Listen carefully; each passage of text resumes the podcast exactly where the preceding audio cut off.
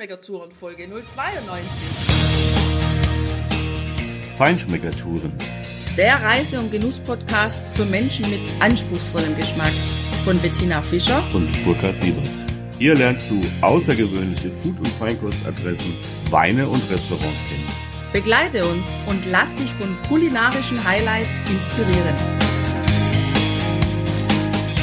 Schön, dass du wieder bei uns bist.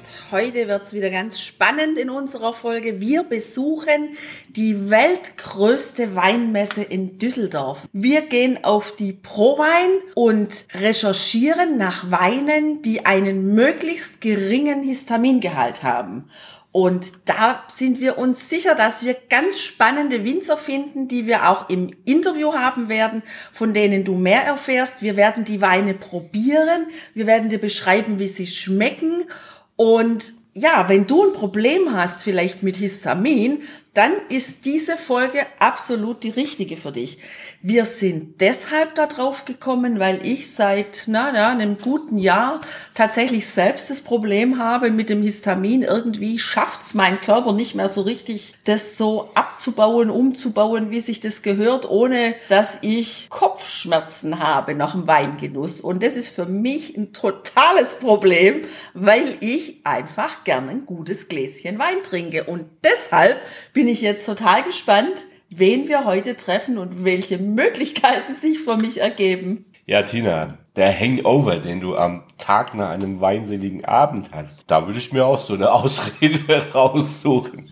Nein, völlig im Ernst, tatsächlich, der Brummschädel am Tag danach, der muss nicht immer nur mit der Alkoholmenge und auch wenn sie wirklich gering war, zusammenhängen sondern es gibt diesen biogenen Stoff, der Histamin heißt. Und das kann auch das Problem sein. Es gibt Menschen, die reagieren nach wenigen Schlucken Wein schon entsprechend, ja, fast gereizt auf diesen Stoff. Hochrote Wangen, starkes Schwitzen, laufende verstopfte Nase, Asthmaanfälle, Magen-Darm-Probleme, also gar nicht so ungefährlich auch zum Teil. Das kann einem natürlich die Lust auf so einen Shoppen oder ein schönes Glas Wein einfach deutlich vermiesen. Es gibt diese Histamine natürlich in vielen Lebensmitteln, vor allem in gereiften, kräftigen Käsen, in geräucherten, auch in Bier ist es drin und in einigen anderen Sachen und das entsteht einfach bei der Verarbeitung von Lebensmitteln über auch Fermentationsprozesse oder eben über die Reifung. Und spannend ist tatsächlich, ja, dass zum Beispiel ein, naja, so ein sehr lange, mehrere Jahre gereifter Hartkäse äh, quasi das tausendfache an Histamingehalt wie ein Wein haben kann. Aber natürlich ist auch die Kombination tatsächlich oftmals ein Problem. Und äh, wenn du einfach Dinge miteinander kombinierst, den Wein und sozusagen diese Speisen, dann kann sich das natürlich megamäßig potenzieren. Und dann hast du einfach keine Lust mehr auf diesen Weingenuss oder Du weißt vielleicht auch gar nicht, woran es liegt. Du hast dich vielleicht auch noch nie damit befasst oder das mal untersuchen lassen und könntest vielleicht viel mehr Genuss äh, wieder in dein Leben zurückgewinnen, wenn du mit dem Thema entsprechend umgehen kannst. Genau. Lebensgenuss, Weingenuss zurückgewinnen, darum geht's.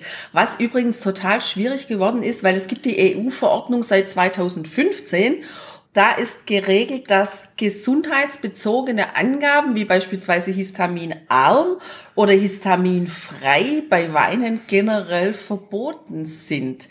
Was es dann einfach auch schwierig macht fürs Werbematerial und für uns, die wir Histamin geplagt sind, dann die entsprechenden Weine zu finden. Und deshalb freue ich mich total, jetzt auf dieser Messe hoffentlich eine Lösung für mich und für euch alle da draußen, für dich, der du vielleicht auch mit dem Problem zu kämpfen hast, eine Lösung zu finden. Betroffen sind gar nicht so wenige Menschen von der Thematik oder Problematik, überwiegend Frauen und im mittleren Alter oder mit zunehmendem Alter Menschen. Die Unverträglichkeitsannahmen gehen von ein bis zwei Prozent, habe ich gelesen irgendwo, aber ich habe auch irgendwo eine Dunkelziffer von circa einem Fünftel der Bevölkerung gelesen, die quasi Histaminintoleranzen oder Unverträglichkeiten hat. Also das heißt, das ist jetzt nicht so ein kleiner Bereich und deshalb finden wir es total toll, dass es echt einige Winzer gibt, die wir im Vorfeld bei der Recherche gefunden haben und die wir jetzt heute dann besuchen werden und dir vorstellen werden, die sich einfach dieses Themas angenommen haben. Ja, und vor allem spannend, die Österreicher, die sind da ganz vorne dran. Also wir haben ein paar Deutsche, das können wir schon verraten, gefunden, mhm. aber vor allem werden wir uns in Österreich bewegen. Ich meine, die machen ja sowieso grandios gute Weine, die Österreicher. Und wie die, ja, die mit wenig Histamin sind, da bin ich echt gespannt auf den Geschmack. Ich hoffe, dass der niedere Histamingehalt nicht einhergeht mit weniger Geschmack, wie es oft ja der Fall ist, wenn Weine, die wir probiert haben, einen niedrigen Alkoholgehalt haben, dass da halt leider oft auch irgendwie das Weinvergnügen auch abhanden kommt. Mm. Also das wird spannend.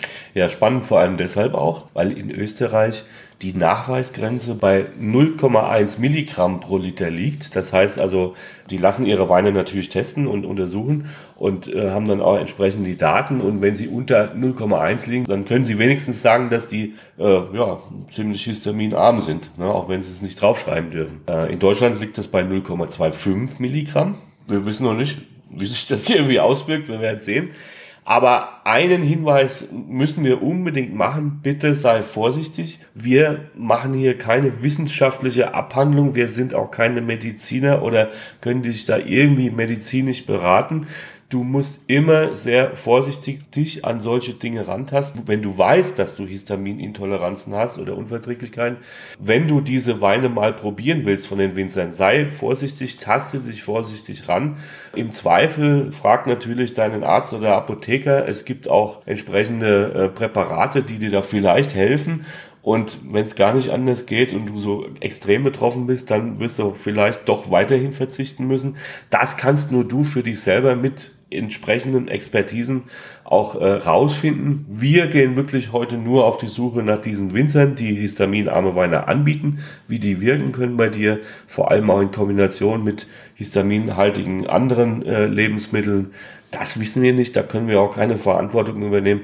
Wir stellen dir auf dem Blog noch ein paar Links ein, wo du dich weiter einlesen kannst und dich damit beschäftigen kannst. Aber jetzt erstmal viel Spaß beim Genießen und den Winzern, die wir jetzt gleich interviewen. Genau, viel Spaß. Ja, jetzt sind wir hier am ersten Stand bei der Prowein bei Stefan Kunz, ein Weingut aus der Pfalz. Guten Morgen, Herr Kunz, hallo.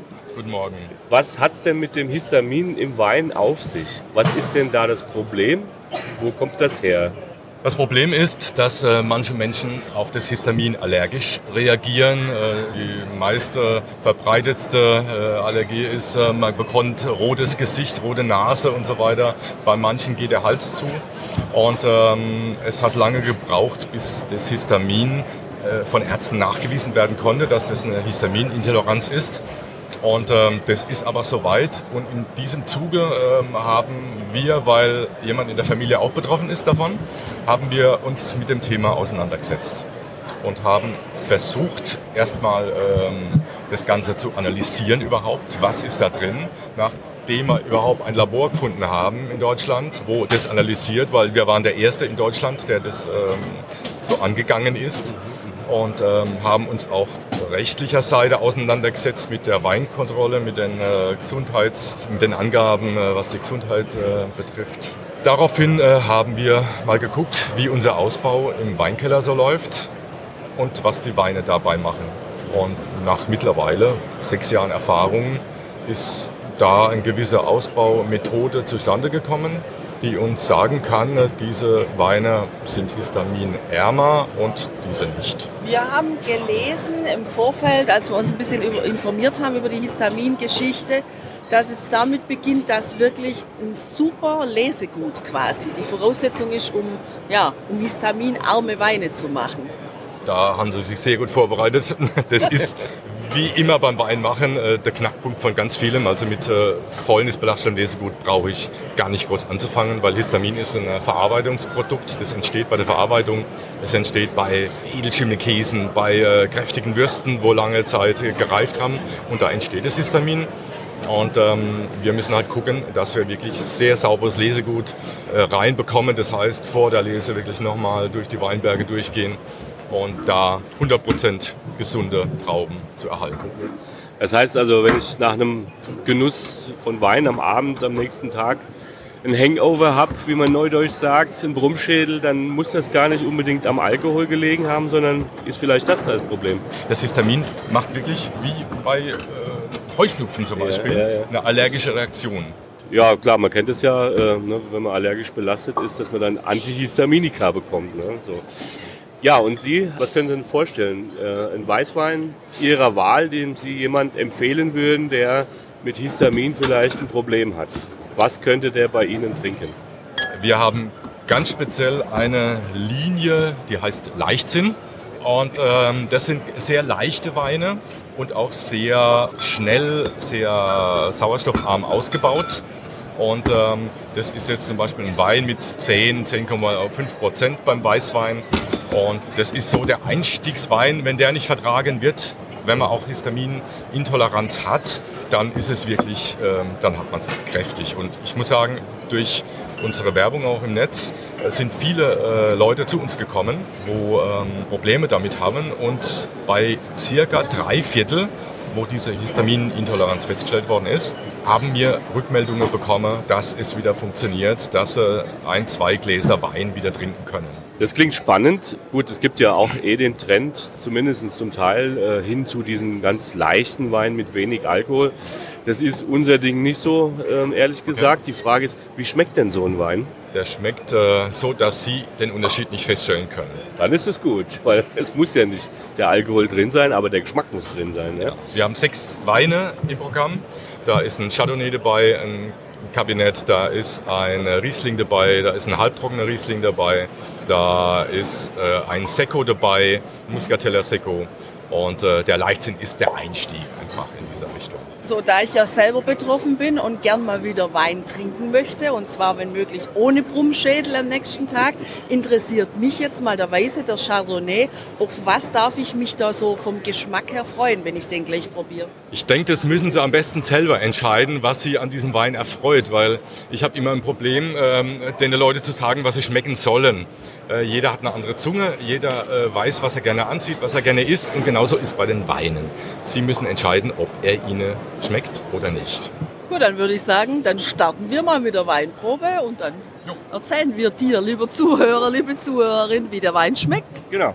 Also wir haben jetzt auf jeden Fall den Chardonnay hier schon mal im Glas mit 13 Volumenprozent, durchaus ordentlich ausgestattet.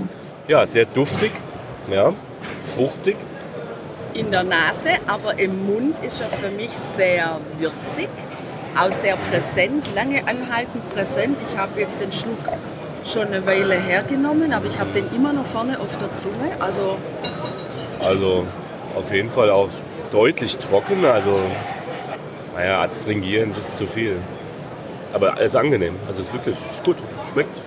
Richtig. Ist, äh, wie gesagt, nicht das, der überladene Chardonnay, ja, nicht ja. auch mit Holz, also ist ein Edelstahlausbau. Ja, ja, Und ähm, weil, wie gesagt, wir haben noch eine Edition im, im Chardonnay, da wird ein bisschen mehr zugelegt von allem.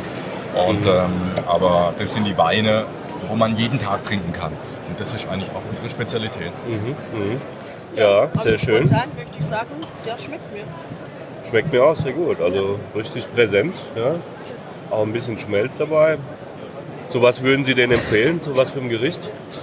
Zu, einer, zu einem Gericht, sagen Sie jetzt. Zu empfehlen würde ich ihn immer mit einer sehr netten Person oder mit sehr netten Freunden, den zusammen zu trinken. Das, das ist, immer die beste, egal was dann, wenn es noch was Gutes zu essen dazu gibt, ist das natürlich doppelt gut. Stimmt. Okay, also dann kann man sich was aussuchen. Zu Wiener Schnitzel ja. würde ich den nehmen. Kann, kann man, ja. ja. Auf jeden Fall mit dir, Schatzi. ja, doch. Und also der passt auch zu einem kräftigen Fisch. Ja. Auf jeden Fall. Ähm, oder zu, ja, Kalbfleisch. Genau. Ja. Die Balance ist ja immer beim kräftigerer Wein, würzigeres Essen, kräftigeres Essen. Im Prinzip, es hängt ja ganz oft von der Soße ab, ab was da mit drin ist. Und ähm, was äh, mit dem Histamin interessant ist äh, für uns auch und für den Kundekreis, äh, wir haben sehr, sehr gute Resonanz von Reformhäusern, wo ähm, natürlich sehr feinfühlige Menschen hinkommen und oft Menschen hinkommen mit diesen Problemen auch. Und äh, da haben wir jetzt auch äh, viele Reformhäuser als Kunden mhm. zugewonnen, gerade mhm. speziell jetzt in dieser. Okay, das heißt, man kann ihre Weine ähm, im Prinzip fast deutschlandweit dann, zumindest in ausgesuchten Stores dann äh, erwerben. Genau, ja. Ansonsten auch irgendwie online oder? Natürlich online und am besten ins Weingut kommen, unsere kleine Alpaka-Farm, die wir noch dabei haben, äh, gutachten und äh, es ist eine schöne Ecke bei uns. Wir haben zurzeit bei den Labor, wo wir ähm, messen können, was die ganze Zeit äh, das einzigste war, haben wir Histamingehalte unter 0,2 Milligramm. Okay. Darunter konnte das Labor nicht messen. Wir haben jetzt ein anderes Labor noch gefunden, der eine ganz andere Methode hat, wo es äh, mit, mit dem Spektrogramm funktioniert das Ganze. Ja. Und ähm, da werden wir jetzt sehen, was dann rauskommt. Können wir noch nicht genau sagen. Gut, dann ja. würde ich sagen, gehen wir mal zum Roten. So, jetzt haben wir noch den Leichtsinn Feinherr probiert. Ein, ein Rotwein, naja, also ein leichter Rotwein, war auch richtig gekühlt. Das passt auch zu dem Portugieser Regent und Dornfelder. Und ja, der Herr Kunst hat eine tolle Bezeichnung dafür gehabt, nämlich der Kaffeehausrote. Also feinherb, nach hinten raus, ganz leichte Gerbstoffe, ähm, aber natürlich jetzt nicht so ein richtig heftiger Roter. Dafür ist er aber auch nicht gemacht. Aber kann man trinken. Nachmittags nach dem Kaffee, ja, auf der heißen Terrasse, passt es. So, für mich wieder in Rheinhesse. Da fühle ich mich daheim sprachlich. ich bin Darmstädter. Ah. genau, richtig. Ja, wir sind hier beim Weingut Schales mit Astrid Schales zusammen. Guten Morgen, Frau Schales, hallo. Guten Morgen. Ja, Sie haben auch histaminarme Weine oder getestete Weine. Was machen Sie genau? Ja, wir haben histaminarme Weine eigentlich schon seit 20, 30 Jahren, weil wir uns mit der Thematik schon sehr früh auseinandergesetzt haben. Und wir gehen eigentlich zwei verschiedene Wege. Wir versuchen natürlich von vornherein, wenn wir äh, die Trauben anschneiden, wenn wir sie das ganze Jahr über hegen und pflegen und letztendlich natürlich auch, wenn sie in die Ernte geht, äh, möglichst äh, gesundes Lesegut zu ernten, um einfach schon von vornherein aus dem Weinberg heraus möglichst wenig belastetes Lesegut zu ernten. Nichtsdestotrotz ähm, gehen wir auf Nummer sicher und ähm, achten dann auch beim Weinausbau nochmal zusätzlich, dass dort wenig Histamin in irgendeiner Form entsteht. Und wir haben unsere Weine auch immer mal wieder testen lassen. Der Test ist an sich sehr teuer, aber wir machen das regelmäßig, um einfach zu kontrollieren. Und die Weine sind tatsächlich im Bereich histaminarm. Ja, super. Ich habe gehört vorhin, dass Sie auch in der Architektur Ihres Weingutes schon länger logische Wege gehen, die Sie da bei der Weinproduktion unterstützen. Können Sie dazu was sagen? Ja, wir haben, ähm, ich muss immer so lachen, wenn Kollegen dann von ihren Neubauten berichten und von ihren architektonischen Entwicklungen und äh, ganz neu die Schwerkraft entdecken. Äh, das ist, führt immer zu einem Schmunzeln meinerseits, weil mein Großvater und äh, mein Vater und seine beiden Brüder in den 60er Jahren sich da schon viel Gedanken gemacht haben und auch von ihren Ausbildungen, die sie absolviert haben, unter anderem Weinsberg, damals schon die Idee mitgebracht haben zu sagen, wenn wir schon draußen im Weinberg unheimlich viel machen, müssen wir eigentlich dann auch ab dem Zeitpunkt der, der Ernte zusehen, dass wir weiterhin die Trauben, das Traubenmaterial, die Beeren sehr schonend bewegen und weiterverarbeiten. Und da ist natürlich der Einsatz der Schwerkraft bietet sich nahezu an.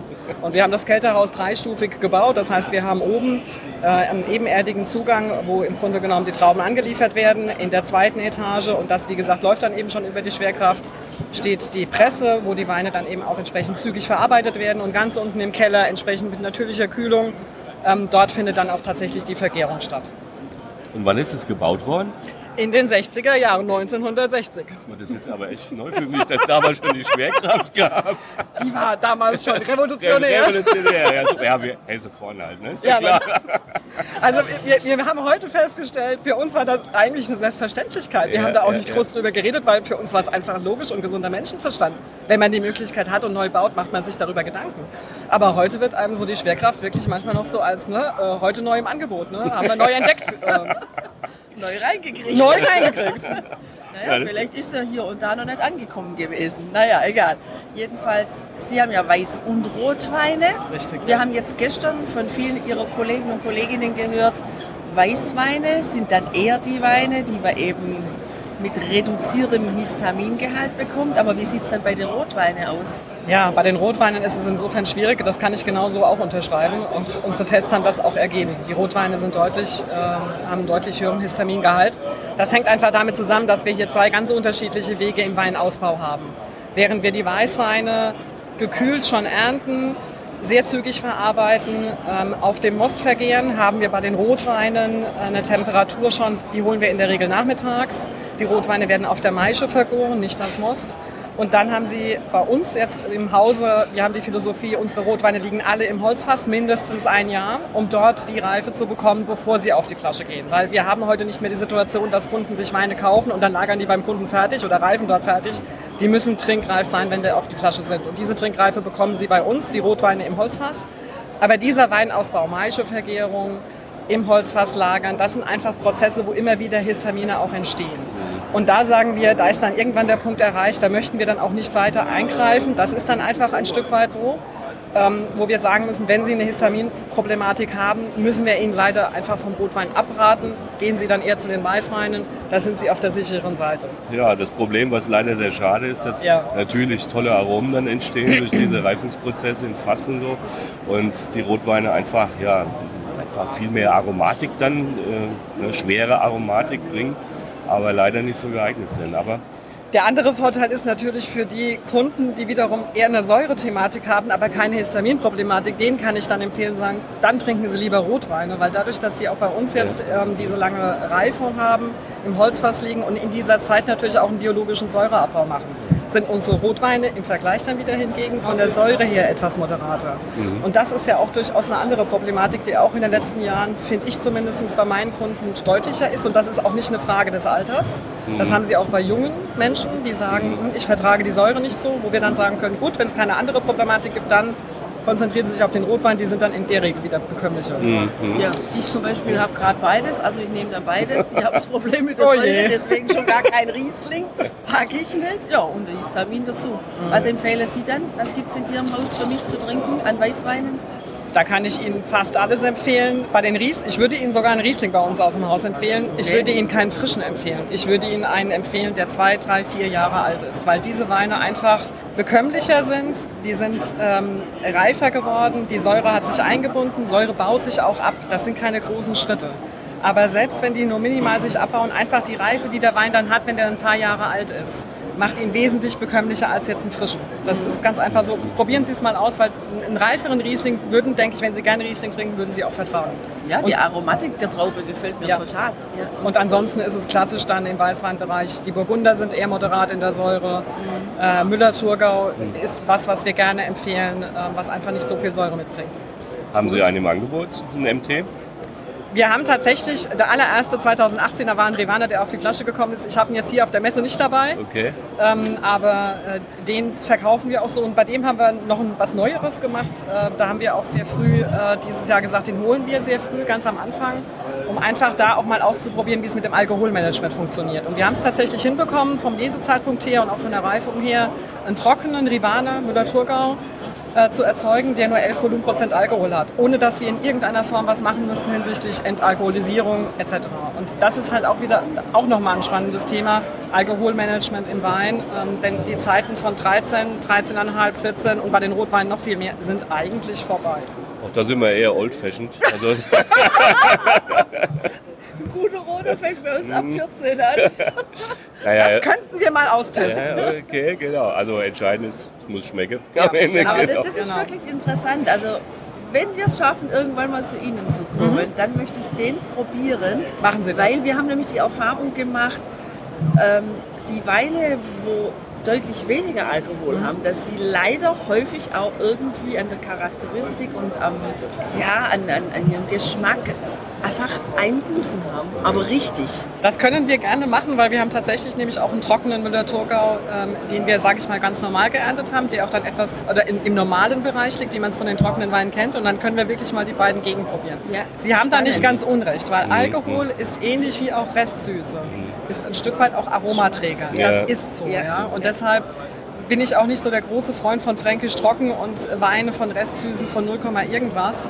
Ähm, der Wein, wenn er eine gewisse Aromatik hat, die Rebsorte, dann braucht er auch ein paar Gramm, um, um das auch entwickeln zu können. Und das kann ich nicht nur allein mit Ecken und Kanten und mit Holz ausgleichen. Das ist, finde ich, ein bisschen eindimensional. Ne? Mhm. Und ich merke das auch bei unseren Kunden. Die, sind, die kennen das und das schätzen sie auch. Unsere Weine sind eigentlich durch die Bank weg auch sehr fruchtig.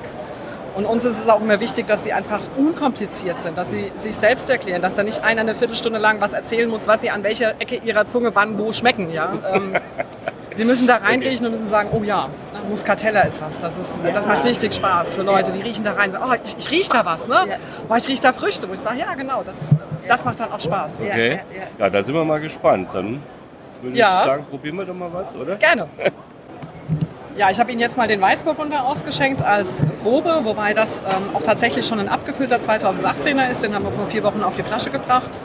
Für uns war dieses Jahr, ähm, auch gerade bei dem Jahrgang 2018, der ja sehr gesund war und im Grunde genommen auch einen sehr entspannten Herbst eigentlich äh, dann auch hervorgebracht hat, trotz alledem wichtig, die Weine nicht zu lange hängen zu lassen, auch nicht zu reif werden zu lassen, damit sie ihre Aromatik haben damit sie auch ihre, ihren jeweiligen Typ auch wirklich schön zum Ausdruck bringen können. Und ich finde, das ist gerade bei dem Weißburgunder ein unheimlich ähm, eleganter, zarter, aber doch auch vom Typ her prägnanter Weißburgunder. Und wichtig war uns eben auch, dass sie von der Art her schlank bleiben. Das ist immer so die Gefahr bei diesen Sommern, die dann kommen, wenn die Sonne scheint von sieben Himmeln, ähm, dass die Mostgewichte dann nach oben krabbeln und man denkt, oh, die Trauben sind noch so schön gesund, die könnte man noch hängen lassen. Da darf man sich nicht verleiten lassen. Wenn man den Typ der Rebsorte erhalten möchte, dann muss man da auch frühzeitig dann einfach auch ernten, wenn sie entsprechend ähm, auf dem Stand sind, wo man sie haben möchte. Und ich finde, das präsentiert er sehr gut. Absolut. Also ich habe ihn ja gerade schon getrunken und so wie Sie den gerade beschrieben haben, genau so präsentiert er sich mir auch. Ein wunderbarer Weißburgunder. Das ist schön. Weil es ist immer so, man, man sieht das ja selber, ne? man probiert die Weine. Wir machen auch im Grunde ab Dezember unsere Jungweinproben im Betrieb, wo wir wirklich die ganzen Weine durchprobieren, wo wir schauen, okay, wie präsentieren sich jetzt die Jungweine. Und es ist immer spannend. Wir machen das in einem Abstand von vier, fünf Wochen, wie die Weine sich dann auch schon in dieser Zeit entwickeln, wo sie hingehen, ne? wo man merkt, okay, es gibt ja auch in jedem Jahrgang ein, zwei Rebsorten, die wirklich ganz, ganz typisch sind. Manchmal sind sie auch ein bisschen dezenter, aber die ganz prägnant sind, wo wir sagen, Mensch, das sind so die Highlights dann auch des Jahrgangs. Und wir haben jetzt so die dritte und vierte Runde hinter uns und ich muss sagen, ja, es macht richtig Spaß. Also da kommt was auf uns zu. Super. Schön. Ja, Ihre Als Schwester- Verbraucher. Ja, Unbedingt. Ihre Schwester hat mir jetzt schon einen Vorsprung verschafft. Das habe ich jetzt im Glas. Sie haben jetzt im Glas den Chardonnay. Bei uns auch ganz, ganz wichtig. Äh, Wir, wir sind fast wirklich am Überlegen, ob wir es nicht aufs Etikett draufschreiben sollen. Der hat kein Holzfass gesehen. Also ich bleibe dabei, ich habe das vorhin ja auch schon gesagt, die Weißweine, bei uns kommt kein Weißwein ins Holzfass. Weil wir einfach finden, jede Weißweinsorte ist, jeder hat ihren eigenen Typ, jeder hat ihren eigenen Charakter, ihre eigene Aromatik. Und die herauszuarbeiten, das ist eigentlich die Kunst des Kellermeisters.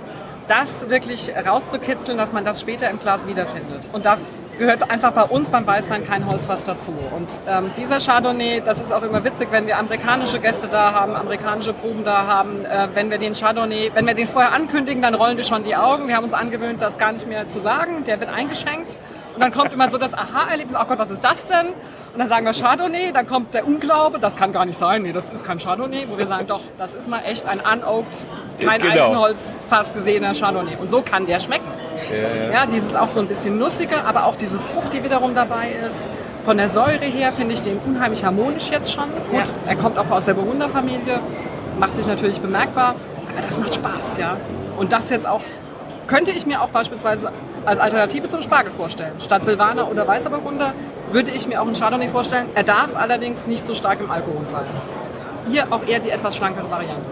Also ich finde, der Chardonnay hat eine, eine sehr präsente Struktur. Das ist interessant. Und ich finde es vor allem auch toll, dass er nicht im Holz war. Ja? Die Rebe einfach so ausspielt, was er hat. Toll. Ja, und jetzt haben wir einen Riesling im Glas. Wir Genau, das muss ja schließlich sein. Ein Riesling gehört dazu, der Klassiker. auch hier äh, noch eine Fassprobe vom 2018er. Wir haben dieses Mal auch beim Riesling ein bisschen die Strategie geändert. Es ist ja eigentlich eine spätreifende Sorte. Und wir haben gesagt, wir machen mal den Versuch, auch den Riesling früher zu holen, früher zu ernten. Und müssen sagen, wir sind ganz begeistert davon. Ich bin jetzt mal gespannt, was Sie dann sagen, wenn Sie ihn probiert haben. Äh, Dass er einfach auf der einen Seite, das war auch so ein bisschen die, da musste man bei den 18ern aufpassen, dass sie auch von der Säure her nicht so stark die Säure abbauen. Und dann gerade auch der Riesling, ich meine, die Typik beim Riesling ist nun mal Säure, die muss auch da sein. Die darf nicht Ja, spitz klar. sein, aber sie muss präsent sein. Und ähm, auf der anderen Seite aber eben auch diese wunderschönen Zitrusgeschichten, die der Riesling mitbringt, aber auch so ein bisschen diese, diese leicht gelblichen Früchte, diesen Pfirsich, der dabei ist. Und ich finde, er zeigt jetzt schon so das Potenzial, was er hat und da liegt sicherlich noch einiges vor ihm. Ja. Also er, er deutet das im Moment an, aber ich glaube, der macht richtig Spaß. Jetzt habe ich ihn probiert, also ja toll, ich bin echt äh, sehr positiv überrascht. Klar, die Säure gehört dazu, das ist ja so ein bisschen unser Problem, aber ich finde das jetzt in diesem Wein noch angenehm, also verkraftbar. Aber die Aromatik ist ja grandios. Also ihr habt einen, einen Früchtekorb in der Nase gehabt und im Mund äh, auch sehr viele florale Noten. Mhm. Wo kommt denn das her? Das ist natürlich beim Riesling, ist es eben auch ganz wichtig, wo er steht in welcher Lage er ist. es gibt sicherlich Rebsorten, die unproblematischer sind im Anbau, aber Riesling ist unter den Weißweinsorten schon ähm, eine Geschichte, da muss man wissen, wo er am besten reift. Wo hat er die Sonne, die er braucht? Wo hat er aber auch die Kühle, die er braucht? Ähm, um, um das letztendlich auch entwickeln zu können und auch vom Boden her. Ne? Er darf, also wir haben die Erfahrung gemacht, diese, wir haben sehr viel Muschelkalkböden und diese Böden, die auch dann entsprechend durch den, durch den Steinanteil auch eine entsprechende ja, eine andere Konsistenz haben, nicht zu schwer sind. Dass das eigentlich eine Geschichte ist, äh, die ihm auch unheimlich viel Substanz einfach mitgibt von der Rebe her. Und dann muss ich aber auch dazu sagen, beim Riesling ist es auch einfach wichtig, dass die Reben ein gewisses Alter haben. Die Jungweine präsentieren sich ganz anders oder die Weine aus jungen Anlagen, weil wenn die mal 15, 20 Jahre und älter sind, dann fängt dann auch beim Riesling an, das richtig Spaß zu machen. Dann holt, dann hat man wirklich das Gefühl, jetzt ist die Rebe dort unten angekommen, wo sie hin wollte und dann wird alles aus dem Boden auch rausgeholt, was geht. Spannend. Oh ja. Okay, sehr spannend, genau. Ja, und äh, ich glaube, Sie haben da ja noch einen gereifteren. Ja. Den Sie leider nicht dabei haben.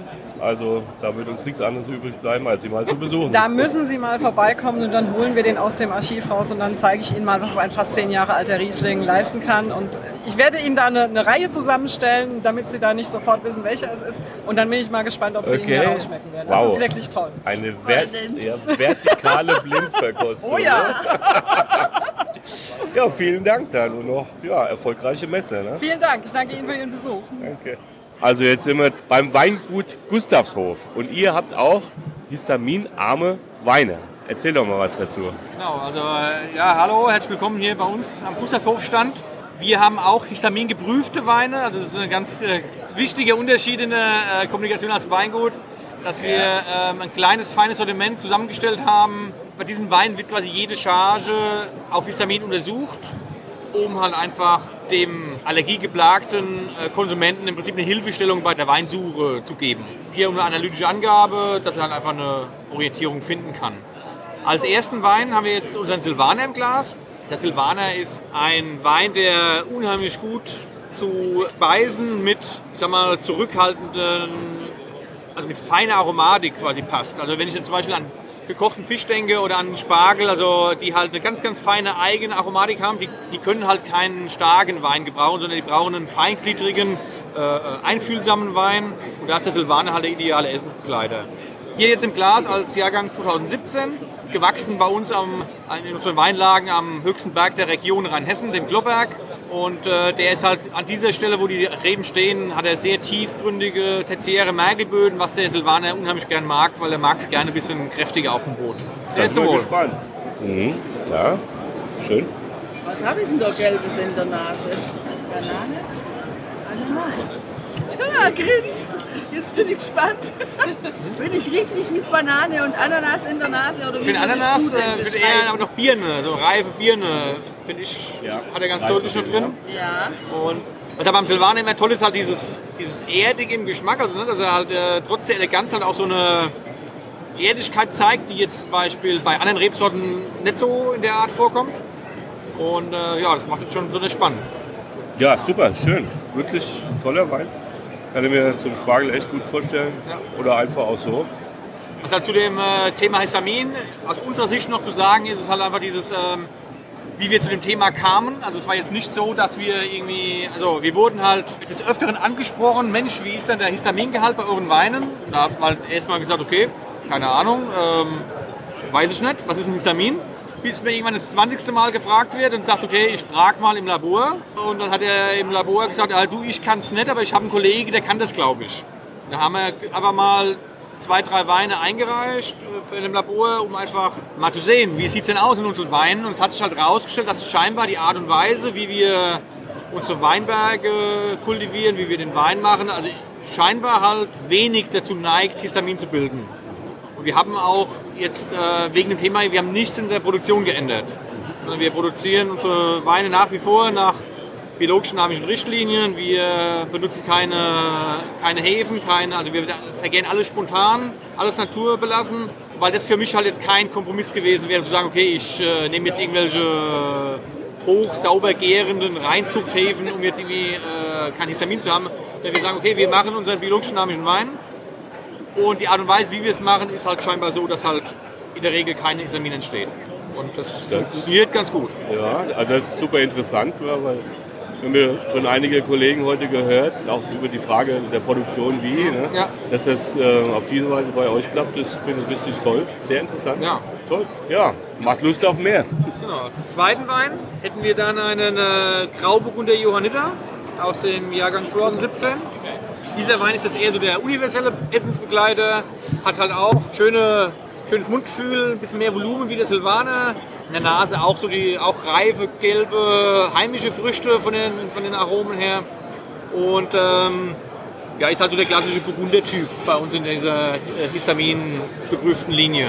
Ja, hat aber ja, eben schön, schöne typische, Burgundernote, ja. genau, genau. Schmeckt auf jeden Fall lecker. ja, Also, eher, eher so der Allrounder jetzt, Ja, ja, ja, also ja. vielseitiger einsetzbar Ja, wahrscheinlich. genau.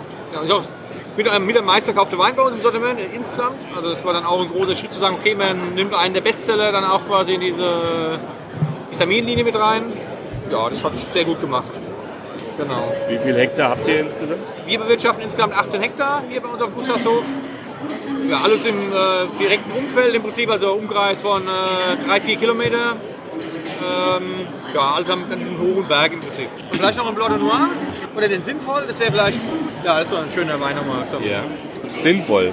Der Sinnvoll ist ähm, vereinbar das äh, Thema Histamin geprüft mit dem Thema maximal sinnvolle ökologische Bewirtschaftung. Und zwar der Sinnvoll ist, eine, gehört zu diesen äh, pilzwiderstandsfähigen Rebsorten und kann in 80% der Jahre komplett ohne Pflanzenschutz angebaut werden auch. Ist vom Typ her, geht auch in die Burgunder-Stilrichtung, also auch äh, milde Säure, sanfte Struktur, leichte. Hat immer so ein bisschen, also ein bisschen Biss auch im, äh, äh, Biss im Geschmack und äh, auch schöne Fruchtaromatik, vergleichbar mit einem äh, Burgunder auch, also mit einem Grauburgunder oder auch Weißburgunder. Ein bisschen nussig kommt der mir vor. Ja, wie, wie der Grauburgunder, so ein bisschen oder eher, eher Richtung Chardonnay. Ja. So ein bisschen eine butterige Note. Was wir vielleicht noch zum Abschluss noch probieren könnten, als, als vierten Wein wäre ein ungeschwefelten, histamingeprüften Rotwein. Okay.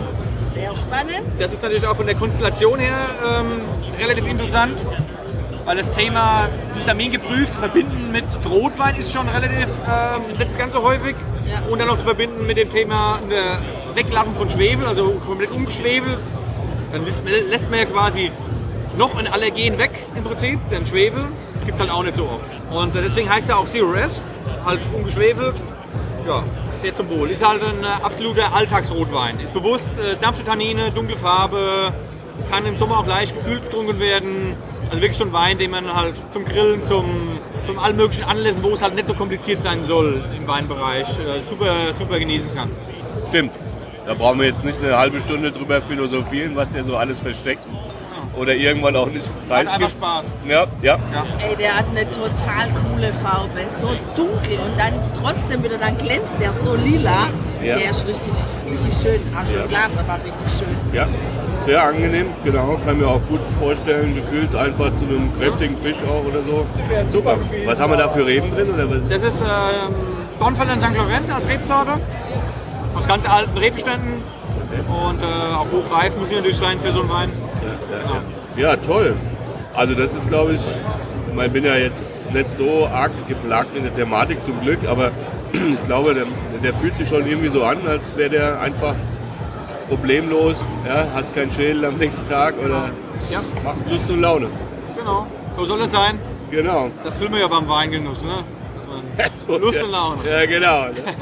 Ja, und eure Weine, die kriegt man dann ähm, bundesweit oder? Die gibt es äh, in diversen Bioläden, in, teilweise in äh, äh, Bio-Online-Shops. Diverse Weinfachhändler führen unsere Weine. Also ist jetzt ähm, eigentlich in fast jeder großen Stadt gibt es irgendwo eine Quelle für unsere Weine. Wenn man keine direkt findet oder weiß, einfach bei uns nachfragen, da helfen wir gerne weiter, finden den passenden Händler vor Ort und dann äh, soll dem nichts im Wege stehen. Super, dann wir stellen wieder die Homepage-Adresse und alles weitere auf die Shownotes und den Blog und da kannst du dann nachgucken und dich eben nach Rheinhessen vertrauensvoll wenden, wenn du Genau. dich selber fündig wirst. Ja, super, vielen Dank. Ich sage vielen Dank und Ihnen noch viel Spaß auf der Probewein hier. Danke, auch so. Hier endet dein Genusserlebnis noch lange nicht. Komm rüber auf unsere Homepage feinschmeckertouren.de und schau dir die Bilder zu unserer Show an. Dort findest du auch wertvolle Links zu den heutigen Empfehlungen. Verpasst keine Neuigkeiten mehr und trag dich am besten gleich in unseren Newsletter ein. Wir freuen uns auf deine Anregungen für weitere Episoden und einen regen Austausch mit dir. Viel Spaß beim Genießen, denn du weißt ja, Wahrer Reichtum besteht nicht im Besitz, sondern im Genuss. deine Feinschmecker-Guides Bettina Und Burkhard.